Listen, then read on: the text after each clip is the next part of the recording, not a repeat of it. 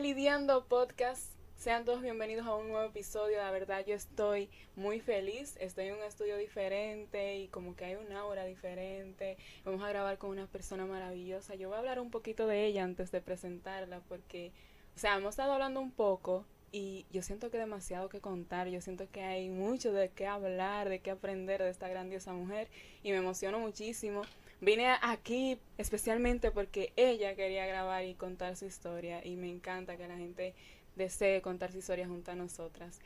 Ella es comunicadora, es periodista, es bailarina y, coreo y maestra de ballet, de ballet clásico dominicano.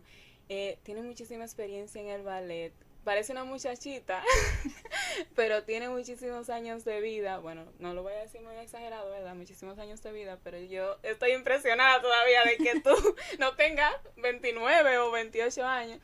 Y nada, vamos a dar la bienvenida a esta grandiosa mujer que hoy va a hablar con nosotras, Ileana. Ileana, bienvenida a Lidiando Podcast, que es tuyo. A mí me encanta Ileana, Dios mío. Voy a decir algo antes de empezar a hablar con ella. Ileana siempre que me escribe me dice, Lidia, estoy lidiando con muchas cosas. Y yo me quedo así como que, oh my God, y yo siento que es de ella también el podcast. Y de verdad, gracias. No sabes cómo me alegras el día cada vez que me dice de que aquí ando yo lidiando con muchas cosas. Y yo digo, wow, gente lidiadora como yo, que está fajado en lo suyo. ¿Cómo te sientes? Muy bien, gracias Lidia, gracias por, bueno, por la invitación. Y realmente es que este proyecto uno lo ve y uno se pone a pensar en, en el día a día.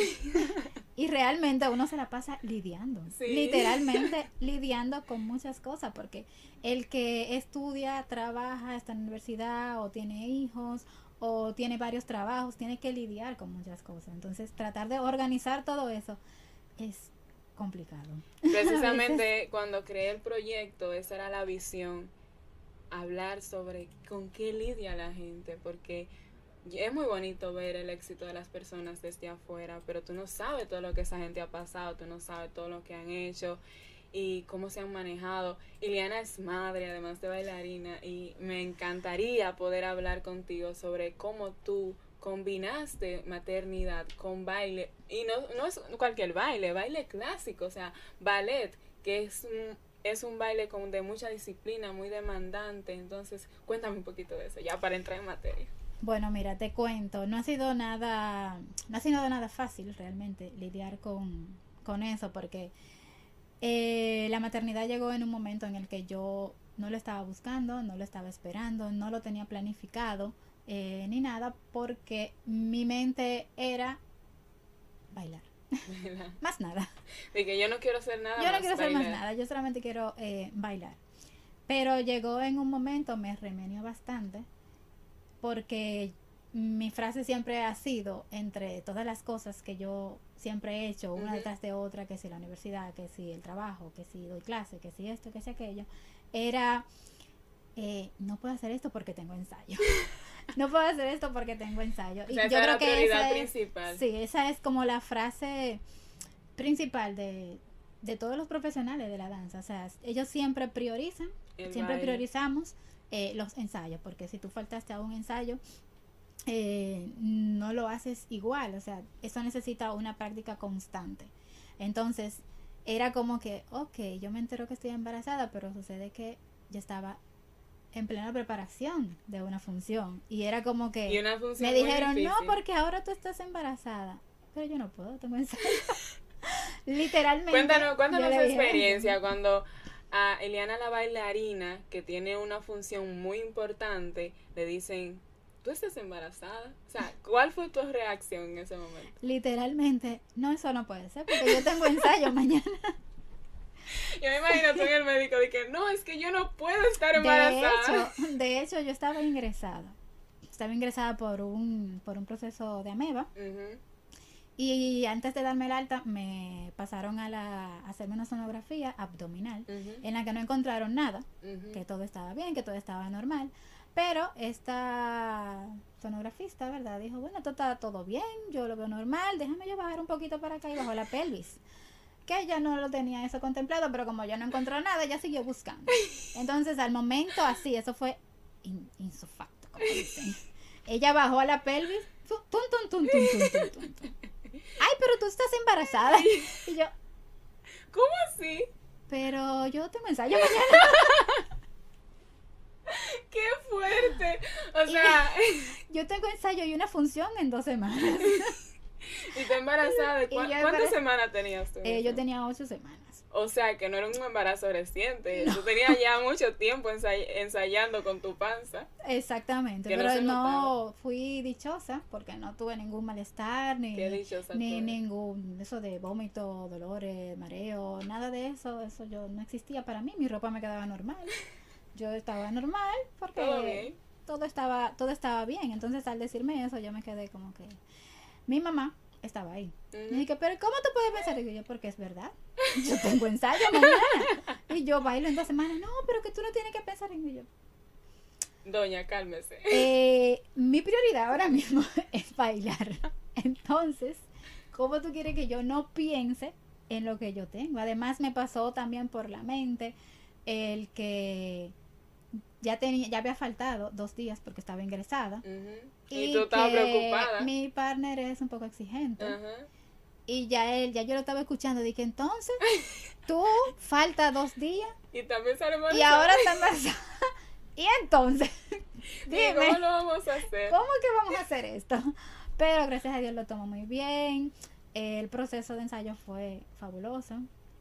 Hubo un cambio por decir así, en la forma de, moverme, en la forma de asumir el personaje, porque también tiene que estudiar un personaje, eh, de meterme en la piel de ese personaje para poder sacar, sacar de adentro. Yo creo que eh, cuando te dicen algo así, tú como que maduras en forma instantánea.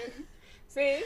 Maduras en forma instantánea y a pesar de que yo dije, no, yo no puedo, tengo ensayo, fue algo que yo decidí asumir porque ya estaba ahí. Ya yo no podía echar para atrás. no había forma de... Ya no había forma de devolver la función. El show debe continuar. Entonces, eh, um, nada, hice mi, mi proceso. Bailé, hice mis funciones, mi partner se enteró, buscamos la manera de que de no sacrificar ya lo técnicamente que ya teníamos ensayado, eh, de ajustar ciertos movimientos o ciertos, ciertas cargadas eh, que tengan que tenían que ver con el con el agarre más más bien pero todo fluyó perfectamente. Eh, en la función el público la mayoría estaban enterados de que, yo estaba embarazada, entonces eso fue como que ellos no estaban, ellos no estaban pendientes a lo que estaba pasando en el escenario, sino a que yo estaba embarazada. Y todos esos comentarios yo los escuchaba. ay, Dios mío, se va a caer. Y entonces, ¿y cómo ella puede saltar así? Yo me imagino. la va a agarrar. Y, todo era de que, ok, si ellos pudieran callarse y, no hacer ese tipo de comentarios, todo fuera eh, más fácil. Pero eso dentro de que me daba como risa, era como un impulso a yo seguir y a que, o sea, no, yo le decía a la gente a partir de ahí, yo estoy embarazada, no enferma. Exactamente. o sea, yo me puedo mover, yo tengo dos pies, tengo dos manos, tengo dos cabezas. Claro, obviamente lo voy a tomar eh, con ciertas tomar medidas, pero tampoco enfrascarme de que yo estoy embarazada, no me puedo mover, me tengo que quedar más quieta que una foto, porque eso no va a funcionar, o sea, por lo menos en mi caso, porque todos los cuerpos son, diferentes. entonces yo he estado siempre en mucho movimiento, lidiando con muchas cosas, haciendo ocho mil cosas a la vez, entonces era algo como que normal, y el hecho de decirme, te tienes que sentar, era no era una opción para mí. De hecho, a las 28 semanas sí me sentaron, porque tuve un accidente de tránsito. Oh my God, otra cosa. ¿Y cómo fue eso? Eh, yo estaba parada en un tapón y yo vi que el carro de adelante se movió, pero fue, parece que fue una ilusión óptica porque no, parece que no se movió porque yo aceleré, suerte que yo aceleré despacito. porque como estábamos en un tapón no hay necesidad de yo pisar el acelerador. Yo dije, ok, yo hice así, ya tú sabes, llegó el 911, la ambulancia, la que sé yo cuánto, y dije, pero yo estoy bien. no, que hay que llevarte al médico. Yo, pero yo estoy bien, me siento bien, o sea, ya tú sabes. Entonces, por protocolo, me llevaron, me ingresaron, hubo un proceso, yo tuve, tuve como casi tres semanas con la pata para arriba, como dicen, porque eh, tuve una situación, el, útero se distendió y empecé a dilatar y no sé qué, y yo como que, pero yo estoy bien. Necesito irme porque yo no había parado las clases y fue como que no, ya tú no puedes seguir haciendo ejercicio y yo dije, ¿que no? ¿Qué? Pero yo he hecho ejercicio toda mi vida, además lo he hecho con conciencia eh, porque conozco mi cuerpo y sé hasta dónde llegar. No es que yo me voy a a tirar toda una clase normal como si yo no tuviera nada, sino hacerlo con precauciones y además el cuerpo te dice, el cuerpo te habla y te dice hasta dónde llegar. Eso es lo bueno de, de los bailarines, que eso no se vea siempre, porque hay veces que uno da más y más y aunque te sabes que te estás haciendo daño, vas a los extremos. Entonces eso es algo también como que la maternidad me ha ayudado a, escucharlo más, a ponerle más atención. Porque si nosotros cometemos el error muchas veces de no importa, tiene que doler, no importa que me salga sangre, no importa que me salga todo, no importa, yo estoy cansada, pero no importa, yo tengo que darle para allá.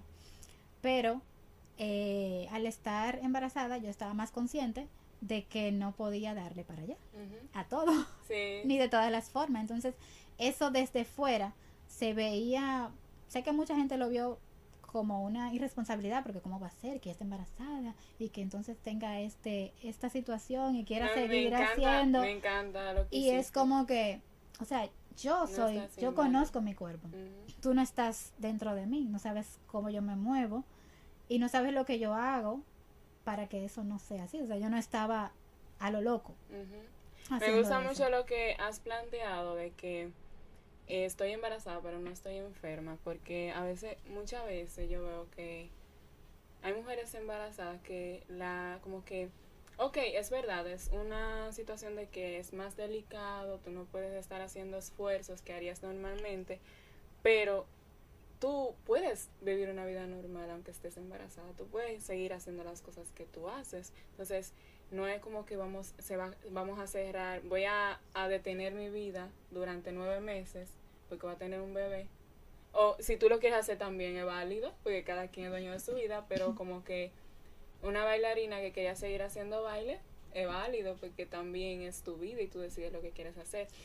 El error, el error está en que hay personas que dicen, no, yo me voy a sentar y no voy ni a respirar porque estoy embarazada. Pero esa persona normalmente antes de estar embarazada caminaba, se movía del mueble, del mueble a la nevera y de ahí iba a la cama, pero no, ahora ya quiere un ascensor que lo lleve desde el mueble a la nevera y que de ahí lo mueva a la cama. Entonces, esa no es la idea. Obviamente hay situaciones, hay casos, porque no todos los cuerpos son iguales. Hay casos que ameritan que tú estés tranquila por lo menos los tres meses, o sea, tranquila, literalmente tranquila. Pero donde yo voy es al caso extremo, que tú estás bien de salud, a que tú estás, ay, no, yo estoy embarazada, estoy cansada, tengo sueño y yo me voy a acostar a dormir. Entonces, eso no ayuda tampoco al embarazo, porque el moverte físicamente, incluso es lo recomendado por los médicos, por lo menos camina. Tú no, toda tu vida, tú, eso es igual que toda tu vida tú nunca has levantado una pesa. En tu vida has hecho eso. Pero tú sales embarazada y has escuchado que hacer ejercicio, que levantar pesa, que sé cuánto ayuda, y ahí tú empiezas a levantar pesa. Tampoco así. Porque tu cuerpo no está acostumbrado a eso. Entonces ya era algo que ya yo estaba acostumbrada a hacer y era como que algo normal para mí porque físicamente y biológicamente todo iba bien. Iliana, y tú tienes toda tu vida siendo bailarina, o sea, que tú no te puedo decir que yo no te puedo preguntar cómo sería la vida sin el baile porque tú toda tu vida has sido bailarina, así como que eso es lo que tú sabes, pero si Ileana no hubiera sido bailarina, ¿qué hubiera sido Ileana? Bueno, yo tengo otra carrera y en realidad si en algún momento mi cuerpo decide no ayudarme más, sí, porque no voy a decir algo que suene feo, pero si mi cuerpo decide no ayudarme más y no poder seguir ayudando, o sea, yo tengo otra carrera que yo puedo ejercer y que desde pequeña siempre la siempre me gustó, que fue la comunicación. Yo era de la que andaba con un palito de una, de una mata que yo pelé. Así le quité todo el, todo el cascarón. Y andaba con ese palito para arriba y para abajo que parecía un micrófono. Y yo andaba presentando a todo el mundo y haciéndole entrevistas a todo el vivo. O sea, yo te conocía a ti y dije, ay, ¿qué tú haces? ¿Y por qué tú usas esto? Y o sea, todo eso, o sea, era una... Creo que todos los comunicadores nos sentimos identificados con Sí, lo que pasa es que en el camino uno se pierde. Sí. Uno se pierde y ya Pero creo que las estoy... Ciertamente tú siempre has dedicado tu vida al arte, o sea, baile, comunicación, todo lo que tiene que ver con hacer arte, con expresión. Yo digo que el baile también es una expresión corporal y en algún momento casi todos los comunicadores hemos pasado por bailarines. No sé si es, una, es, una visión es una manera, es una manera de comunicar. Cuando yo hice el examen de la comisión para ser locutora, la única pregunta que me hizo José Bejarán, que eso no se me va a olvidar nunca, es como que ¿Y por qué tú decidiste estudiar comunicación? si tú eres ah, bailarina y tú deberías aspirar a los ballets rusos y no sé qué. Y yo, bueno, porque aparte de que en el país no está esa carrera como que estipulada, de que yo voy a la universidad a estudiar ballet, la comunicación era lo más cercano y lo más parecido al ballet. Y, yo, y ellos, pero ¿cómo así? Es una forma de comunicar. El comunicador comunica con su voz el bailarín comunica con, su, cuerpo, pero al ah. fin y al cabo son es una comunicación. Me encanta cómo puedas llevar esa disciplina porque el ballet es, un, una es muy disciplinado, requiere de muchas cosas. ¿Cómo te ha ayudado a ti ser tan disciplinado en el ballet en las otras áreas de tu vida? Mira, para, como tú bien dices, se necesita mucha disciplina y mucha constancia. Eh, me ha ayudado a no afrontar los retos. La maternidad ha sido un reto completamente en todas sus en todos sus aspectos, en todas sus etapas y en todo y para todo. Entonces, esa, esa disciplina que ya yo tenía eh, con el ballet, en, en, la maternidad me hace a no, a no rendirme. Porque yo fácilmente puedo decir, mira, yo voy a soltar todo en banda porque yo no puedo con esto. Sí, así mismo, literalmente, porque yo no puedo, pero entonces nada. Yo respiro y me recuerdo que la barra tiene una, una serie de, ejercicios. Yo digo, ok, solo faltan tres ejercicios para terminar. Vamos a seguir. Vamos a seguir. Respira un poco. Entonces, eso es lo que me ha, lo que me ha ayudado a yo no desistir, sino a resistir. a todo a todo eso incluyendo em, la maternidad que ha sido o sea lidiar con tres niños pequeños no es fácil. Entonces ya nada yo respiro trato de fluir me desespero igualito con el ballet. Cuando no me sale una cosa igualito cuando no me funciona algo con alguno de mis hijos eh, trato de, de no de no estresarme. Trato que eso no es una cosa que va a ser así, pero trato de no hacerlo y de, y de seguir, de mantener esa disciplina, porque yo digo, ya tú te metiste en esto. Mm, ya tú dijiste Lo que grande es que la gente que está acostumbrada a hacer muchas cosas siempre encuentra algo nuevo que hacer o sea, nunca en tu vida tú te vas a deshacer de que, ay, que yo voy a tomarme los chilling. Tú no te lo vas a tomar chilling. Ya tú estás acostumbrado al estrés, a andar ah, en el corre-corre. Sí, en el corre-corre, así mismo. Porque es así mismo que yo ando. O sea, yo sé que yo no tengo tiempo ni para respirar, pero yo vivo haciendo 30 mil cosas. Sí, sí. Es algo que estoy trabajando, ¿verdad? de, no decirle que sí a todo. Sí. Pero... He aprendido a decir que no en el tiempo que tengo porque Exacto. yo me vi en un momento de mi vida que yo iba a visitar a mi casa, o sea, yo ni vivía allá, yo, yo vivía en la calle haciendo cosas. Mi mamá me decía, esta muchacha tiene más reuniones que el mismo presidente, pero era que yo quería estar en tantas cosas que llegó un momento de mi vida que dije, no, ya yo me tengo que centrar en algo y, y tratar como de, ahora mismo todo lo que hago tiene que ver con lo que hago, gracias a Dios la comunicación, pero ya tú sabes, es un proceso. Iliana, háblame de tu etapa de estudiante. Ah. Porque, o sea, ser estudiante de por sí ya es estresante, pero ser estudiante teniendo una disciplina como ballet, que también es muy exigente, ¿cómo era que tú manejabas todo eso?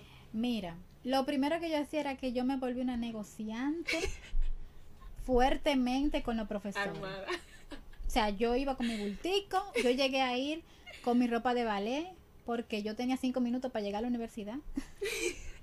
porque eso era terminar la clase para llegar. Entonces yo andaba siempre, yo salía muy temprano de, de mi casa porque tenía que ir a trabajar, o sea, yo trabajaba. Oye, trabajaba, eh, estudiaba y Tenía que ir el, a coger mis clases de ballet, porque yo eso no lo negociaba. tenía que ir a la universidad. Aparte de eso, a veces, eh, eventualmente también daba clases. Oh, Entonces, yo me ponía como que, yo me ponía como que, eh, ok, tengo que organizarme, planificarme, no sé qué. Entonces, todas esas negociaciones yo las hacía porque yo tenía que estar de un sitio a otro. O sea, yo estaba en la universidad ahora, cogía una clase, me iba para el ballet, terminaba ya, tenía un ensayo, volvía para la universidad y en ocasiones tenía que salir de la universidad para volver, ¿vale? porque yo tenía que manejarme, ok, ya, este ensayo es hasta ahora, eh, tengo esta clase, pero entonces esta clase es de dos días.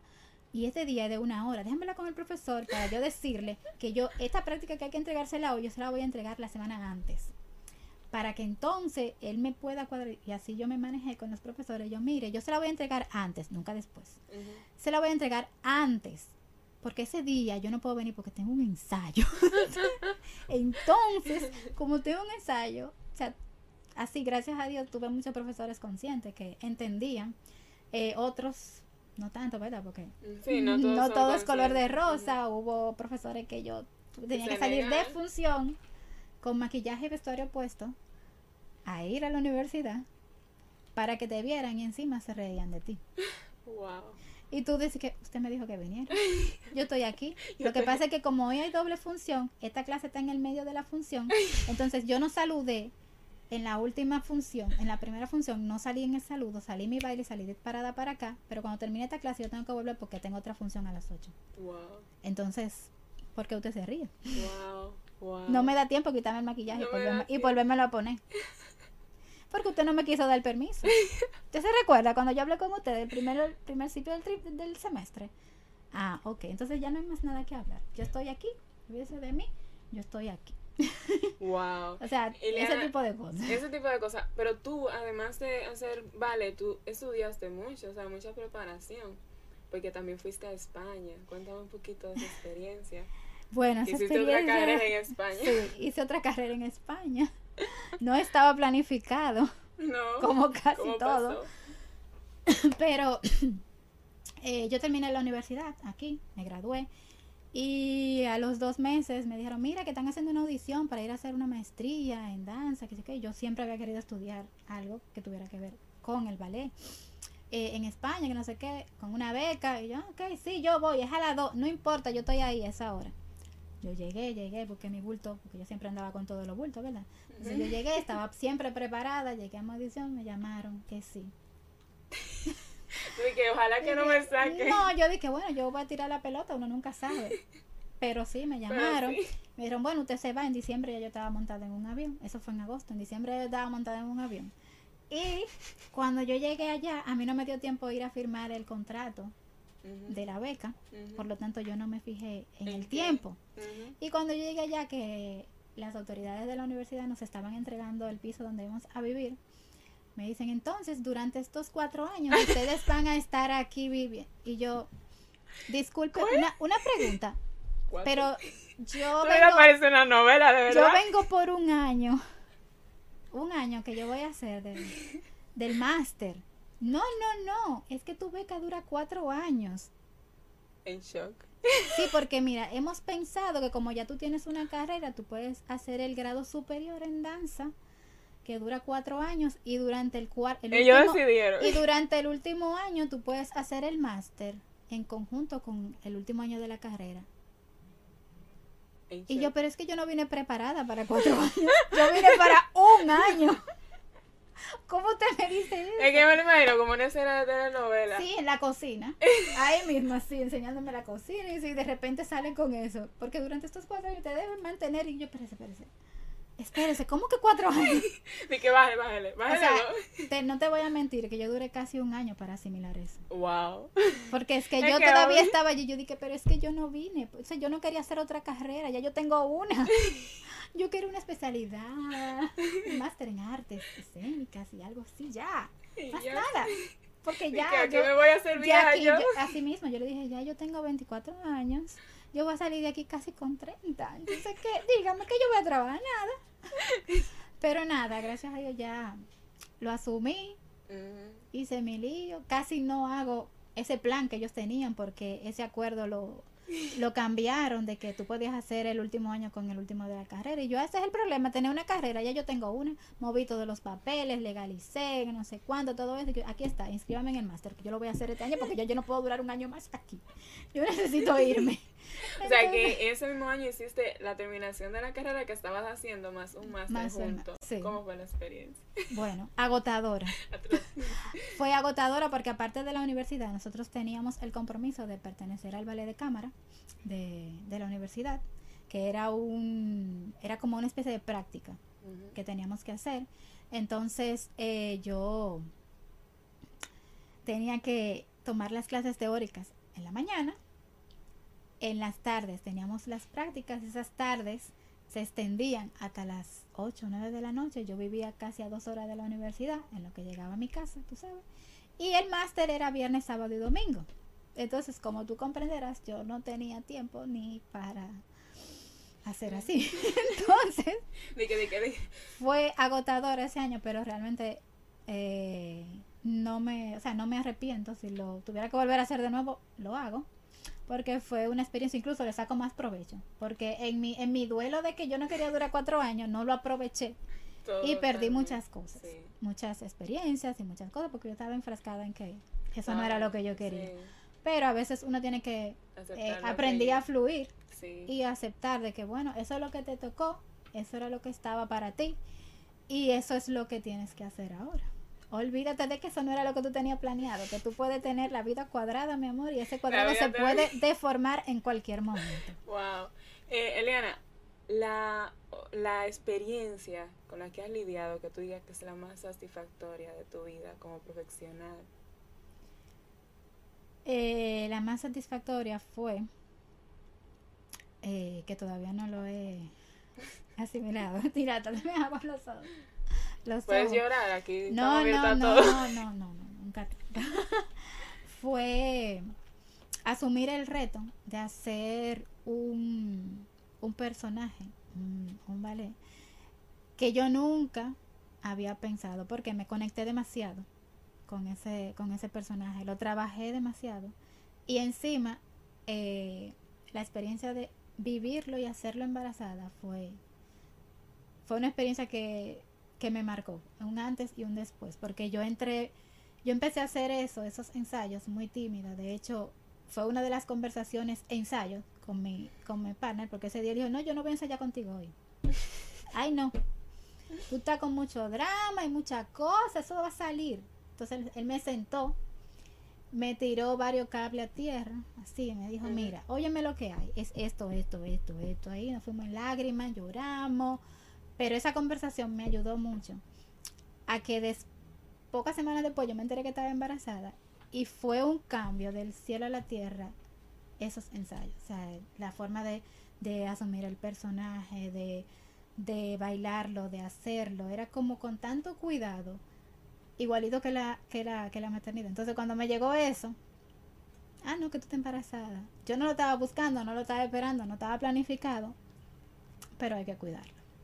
Entonces, esa fue como la experiencia de Espartaco, más eh, la, la, maternidad. Entonces, yo creo que esa ha sido como la experiencia que yo le hablo a todo el mundo y yo parezco un tico rayado con, con esa, con esa experiencia porque fue algo que me marcó realmente. Incluso porque a partir, esa fue como mi última, eh, mi última función, experiencia que yo haya tenido tanto rigor eh, en ensayos, porque yo ensayaba en la mañana y en la noche. Para, para poder prepararme, porque ya las siguientes funciones que han aparecido, que no han sido de que tantas funciones, pero sí me he seguido, eh, me he mantenido entrenándome, han sido un poco flexibles por el asunto de que la maternidad, de que yo no puedo ensayar a toda hora, de que yo no me la puedo pasar todo el día en un salón de ensayos, pero, pero han sido bastante satisfactorios he, aprendido a lidiar y a ver el ballet de otra manera. No solamente, no solamente para como algo técnico, sino como algo que te llena el alma. Me encanta, me encanta. Eliana, em, Tu historia es maravillosa, de verdad. Yo tenía pinceleadas y yo dije, wow, eh, yo sé que ese episodio va a ser demasiado bueno, lo digo así. La gente sabe que yo hablo de todo así como que... Porque lo que transmites y lo que comunicas, o sea, y lo comunicas en base a hechos, o sea, no es como que tú estás comunicando por al aire, sino por cosas que has vivido. Y poder hablar desde ese lugar, que yo digo que es un lugar totalmente válido porque tú, en lo que has hecho hoy, por ejemplo, quizá a alguna persona que vea este episodio le va a decir, wow, pero se puede, o sea, no es que está bien que es difícil, pero se puede lograr, se puede hacer. Vamos a buscarle la vuelta, vamos a fluir, como te cambiaron los planes. O sea, yo, yo creo que tú tienes un libro de vida que, que de todas esas experiencias, que no hemos hablado de todas, porque imagino que tienes muchísimo más que contar, todo eso que ha cambiado y ha creado una nueva Iliana, que es la persona que está aquí, que es maravillosa y que irradia tanta luz. Me encantaría que tú puedas compartirnos un mensaje de vida, sea, que tú puedas decir, esto es lo que yo he aprendido en todo el tiempo que tengo viviendo la vida, tratando de vivirla porque a veces no la vivimos, pero yo siento que tú la has vivido al 100% y que lo has estado todo. Bueno, lo que yo le diría realmente es que el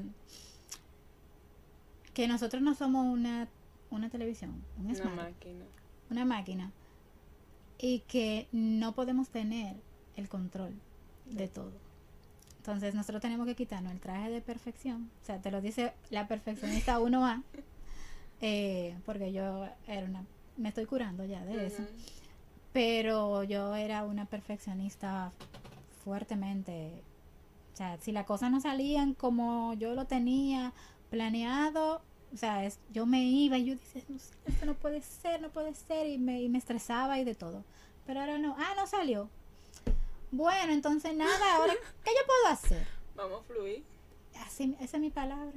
por eso, por esa palabra he tenido muchos inconvenientes. Imagínate. De que, de eso, yo dije, bueno, nada, yo voy a fluir, voy a fluir con el universo porque no se puede. O sea, si las cosas están así, es así. Eso yo me lo enseñó desde que yo llegué a ese piso en Madrid con la idea de que yo iba a durar un año y que me dijeron, no, que son cuatro. Y tú como que... Y ya tú allá que no podía decidir que voy a coger un vuelo y me voy a devolver porque ya estás allá. ya yo estoy allá. ¿Qué yo voy a hacer? Eso no es una guagua pública. ¿Me entiendes? Entonces, nada, eso es. Señores, fluyan. Fluyan con el universo y nada, déjense llevar. Que todo tiene una razón de ser. Y para que te pase, porque a lo mejor si no me hubiera pasado todo eso, yo no estuviera contándolo aquí. Así es, vivo la experiencia para poder contar e inspirar a otros. Ileana, gracias por tu tiempo, por tu amabilidad, por todo. O sea, eres una persona maravillosa. Me siento agradecida de poder haber conectado contigo y que vinieras a mi espacio. O que yo pudiera traer mi espacio para poder contar tu historia. Me hace sentir muy bien. A toda la gente que nos ven, gracias siempre por conectar con nosotros. Y recuerden seguirnos en arroba lidiando podcast RD. Sigan lidiando con la vida que es bellísima. A veces se complica, pero hay que lidiar con ella. Con eso también. Y nada, nos vemos en el próximo episodio. Bye.